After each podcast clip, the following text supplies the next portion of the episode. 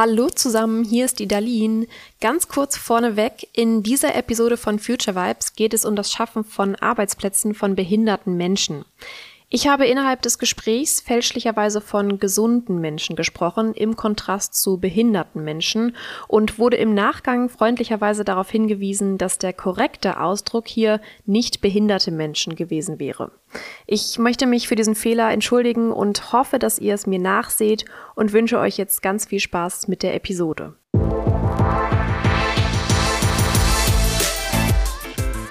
Future Vibes, der Podcast von die 101 Future Hospitality Days. Insights und Highlights zu Digitalisierung, Gesundheit und Nachhaltigkeit, damit auch du ganz groß rauskommst. Future Vibes, produziert und präsentiert von Salz in der Suppe.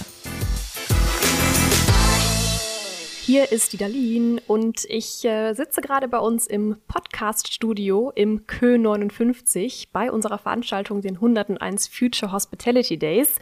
Meine Gäste jetzt gerade sind die Victoria vom Green Sign Institut und der Martin von Ink Hotels. Ich freue mich sehr, dass ihr beiden bei mir seid und würde gerne direkt reinstarten mit einer Frage vielleicht an dich, liebe Victoria. Ihr hattet ja vorhin einen Vortrag gehalten zu eurem Herzensthema Inklusion. Den habe ich leider verpasst und sicherlich auch äh, viele unserer Zuhörer und Zuhörerinnen. Deswegen erzähl uns gerne kurz, äh, ja, worum es da so ging und was vielleicht die Hauptmessage war. Gerne. Erstmal vielen Dank, dass wir bei dir sein dürfen, liebe Darlene.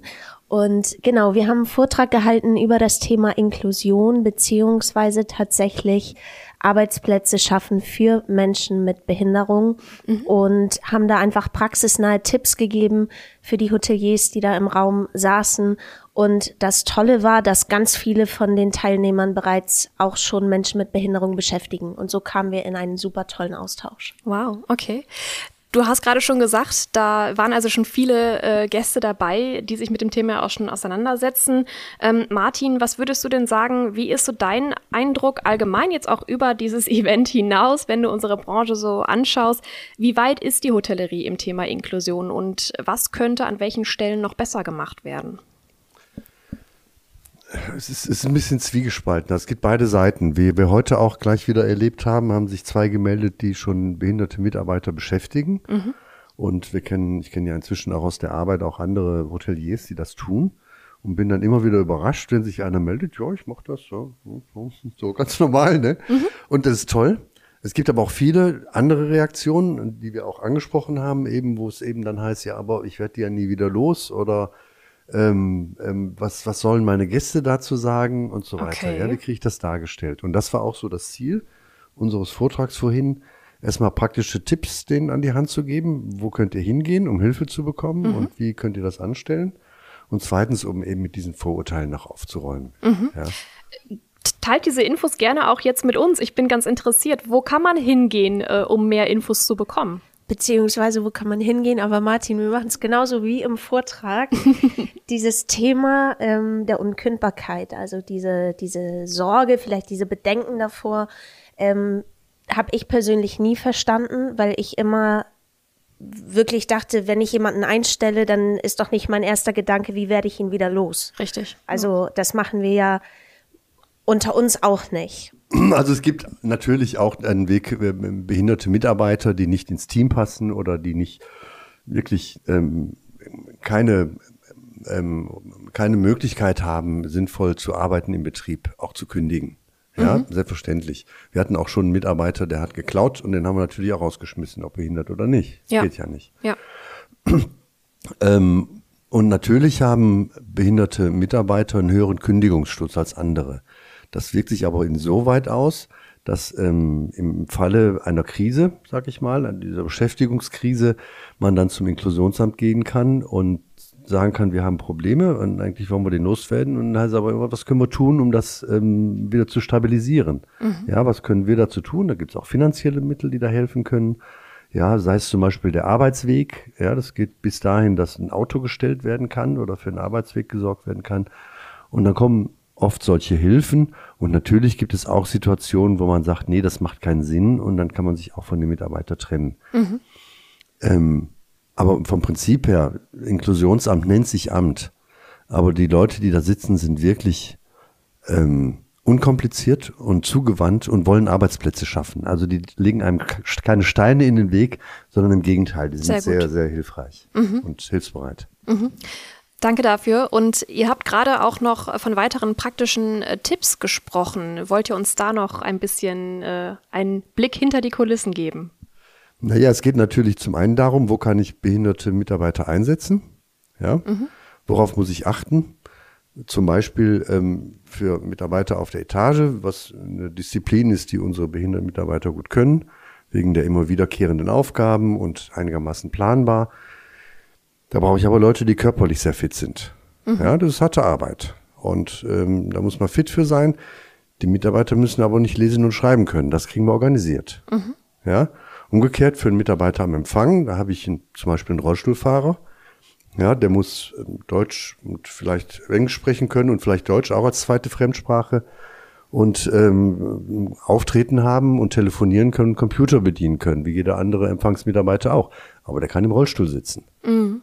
Ja, und so kann ich im Grunde Job für Job die Herausforderungen und die Möglichkeiten durchdeklinieren und kann entsprechend gucken, welche Leute ich einstelle, damit es dann auch für beide Seiten nachher sinnvoll ist. Mhm. Das klingt für mich jetzt aber auch erstmal dem Prozess sehr ähnlich, gesunde Mitarbeitende einzustellen. Dann da würde ich ja auch schauen, wo liegen die Stärken und Schwächen und natürlich auch die Interessen. Ähm, wer passt vielleicht wo gut hin? Also da sehe ich jetzt aus meiner Perspektive doch erstmal auch Parallelen, oder nicht? Absolut. Und ich glaube, das ist auch, wo die Inklusionsbetriebe den herkömmlichen Betrieben oder Unternehmen wirklich einen Schritt voraus sind, weil sie halt da drin trainiert sind, Arbeitsplätze dem Menschen anzupassen mhm. und nicht andersrum. Ja. Und ähm, einfach auch Möglichkeiten und Perspektiven zu geben, um Menschen im Unternehmen zu halten. Und wir haben auch unter anderem über die Wirkung nach innen gesprochen, sprich, wie präsentiere ich mich auch als Arbeitgeber mhm. nach außen. Und dabei geht es nie um menschliches Marketing, sondern dabei geht es wirklich darum, dass ich auch zeige, als Unternehmen mache ich auch im Bereich der sozialen ähm, ja, Kompetenzen ganz, ganz viel und bin demnach natürlich auch ein viel attraktiverer Arbeitgeber, mhm. als wenn ich sage, das alles interessiert mich nicht und ich habe damit nichts zu tun. Mhm. Und in der Wirkung nach außen, da war auch die Frage, ähm, wie reagieren Gäste zum Beispiel auf die Inklusionshotels, wenn diese das gar nicht nach außen zeigen. Mhm. Da war eine Frage auch tatsächlich aus dem Publikum, ganz direkt. Muss man, muss man kommunizieren, dass man Menschen mit Behinderung beschäftigt? Und da haben wir dann gesagt, man, man muss es nicht, man kann es. Es ist wie mit allem, tu Gutes und sprich drüber. Ja. Aber es ist halt auch nicht, schau mal, der Mitarbeiter da hinten hat die und die Behinderung. Also mhm. darum geht es nie. Richtig, ja. Genau. Und, mhm. Danke, dass du die wichtige Perspektive auch ähm, im Zusammenhang mit den Gästen da angesprochen hast. Martin, vielleicht äh, hast du noch ein, zwei Tipps für uns. Äh, wie funktioniert das auf Mitarbeiterebene? Wenn jetzt ein Betrieb, der also bislang noch keine behinderten ähm, Mitarbeitenden ähm, eingestellt hat, das nun aber doch tun möchte, kann ich mir vorstellen, bedarf es da ja einer gewissen Art und Weise der Kommunikation des bestehenden Teams an gesunden Mitarbeitenden eben, sie auch darauf hinzuweisen und vielleicht auch gewisse Verhaltensänderungen nahezulegen. Hast du da ein, zwei Tipps, wie man also auch sein Team in diesem Prozess auch mitnimmt? Ja, man kann natürlich vorbereitend mit Mitarbeitern in Werkstätten zum Beispiel gehen oder mhm. auch in Inklusionshotels, die bestehen. Es gibt ja über 50 in Deutschland. Mhm. Ja, man kann als Hotel mit dem Team eine Tagung im Inklusionshotel machen, um das mitzuerleben. Und das meiste müssen wir voneinander lernen tatsächlich. Ja, also das, es, es gibt Kurse und Seminare, die man besuchen kann. Ja, dann kann man theoretisch lernen, was macht diese Behinderung aus, was macht diese Behinderung aus.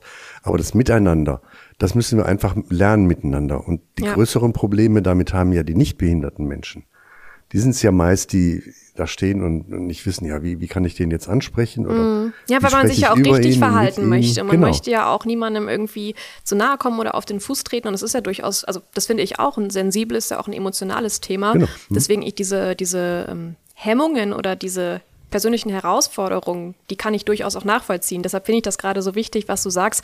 Ähm, man kann sich das theoretisch alles erlernen und dennoch muss man es eigentlich ja praktisch lernen, um es dann auch gut zu können, oder? So darf ich das mal zusammenfassen, was du gerade gesagt hattest.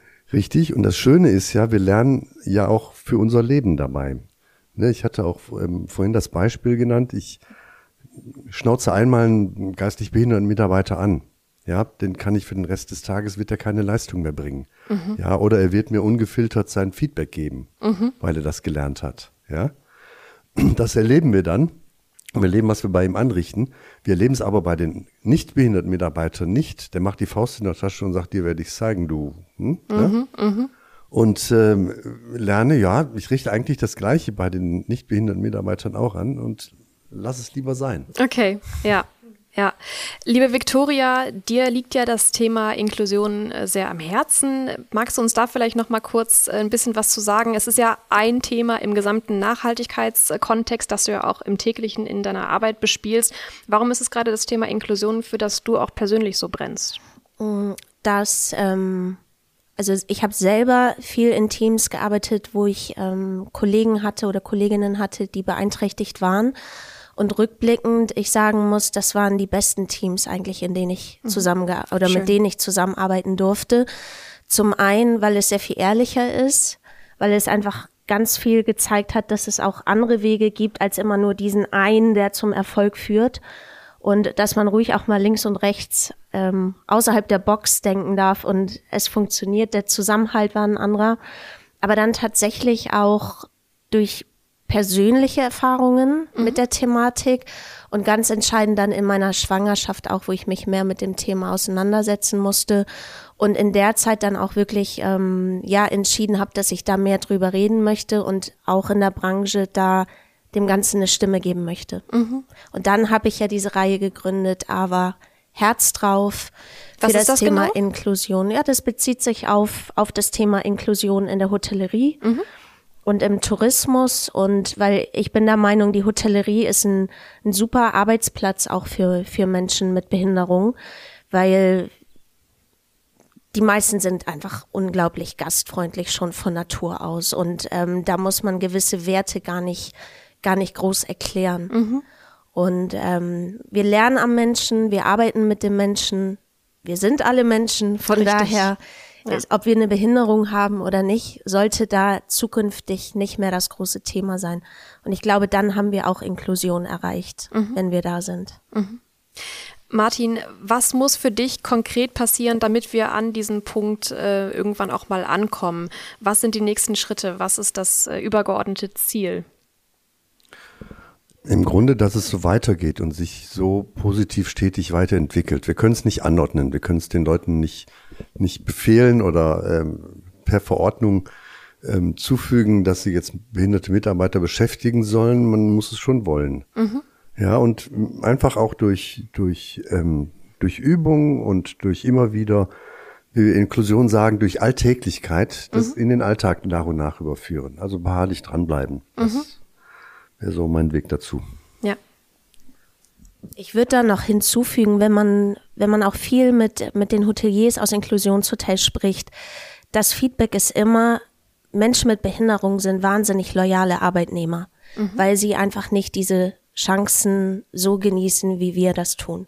Und ähm, die wissen schon um die Notwendigkeit des Arbeitsplatzes. Und letztendlich wir reden über sozialpflichtig äh, oder sozialpflichtige Arbeitsplätze, da ist ja schon auch mehr dahinter als nur, wir sind alles gute Menschen und ähm, machen mal im sozialen Bereich unser Goodie, mhm. damit wir abends zufrieden in den Spiegel gucken können. Also ja. auch das sind Arbeitnehmer und auch die bringen eine Leistung und auch Inklusionshotel sind ja Wirtschaftsbetriebe, die auch ein, ähm, ja, einen Erfolg bringen müssen und vor allem auch eine Leistung bringen müssen. Mhm. Ja.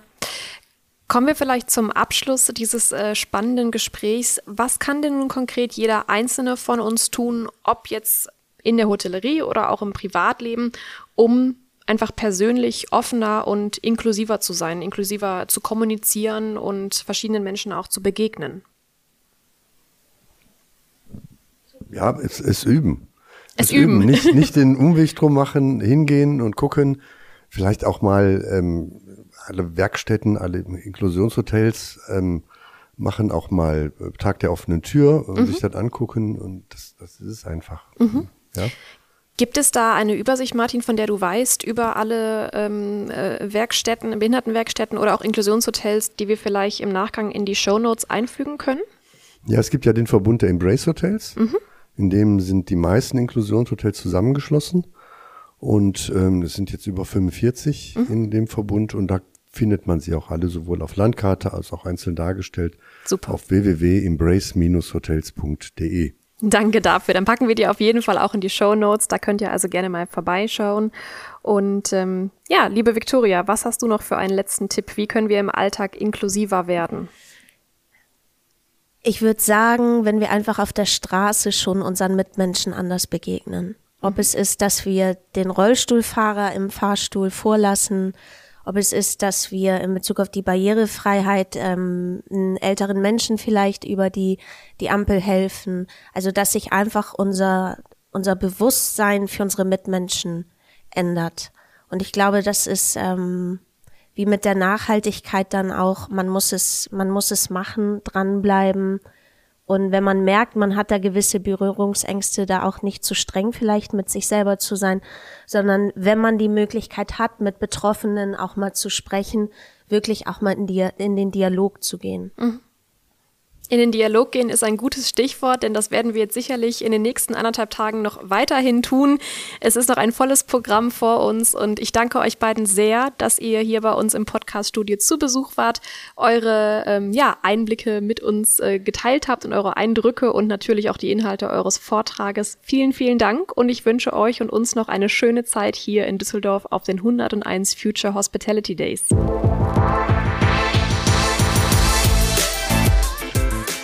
Das war Future Vibes. Folgt uns auf LinkedIn oder Insta für weitere Insights und Highlights. Lasst uns die Hotellerie von morgen heute schon wahr machen.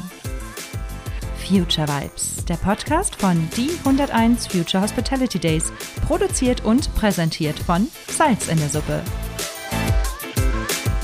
Future Vibes. Jetzt abonnieren!